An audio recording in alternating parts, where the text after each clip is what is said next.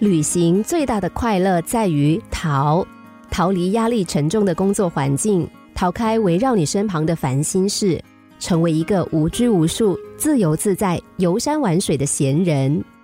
生活太疲惫了，很多问题纠结在一起，理不清头绪。这个时候需要走开，旅行就成为一个很好逃脱的借口。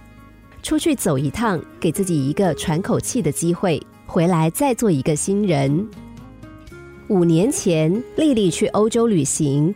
她说，在离开香港之前，她身兼两份工作，回家还要翻译和写企划方案，每天工作十六小时是正常的。一方面不堪忍受超时的工作压力，一方面也为了实现年少时环游世界的梦想，她向老板请了两个月的假，便踏出她的世界之旅的一小步。当时他是抱着不惜辞职的心情，准备去探索世界奥秘的。他说，在香港的生活太紧张了，发现欧洲的缓慢步调一时让人难以适应。欧洲人的步调总是透露着一份富裕之后的从容。在负荷一天十六小时的工作之后，丽丽从身边缓步而过的欧洲人身上看到自己紧绷的神经。走过街边的咖啡座，下午的太阳暖烘烘的。他伸长了腿，细细打量着来往的行人，一坐几个钟头，动也不动，就这样悠闲的等待太阳下山。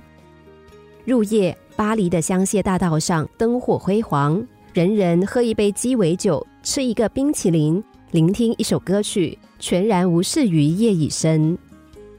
旅行的一个月，丽丽开始体会到欧洲人舒缓的生活情调，把懒散的心留在欧洲。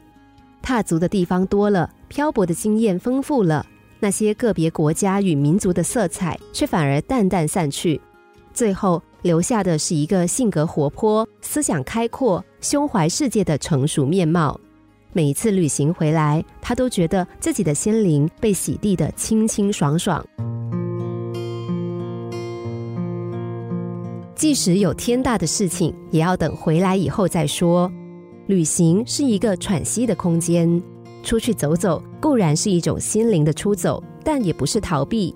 唯有了解自己的目的，才不会有过度的期待和想象。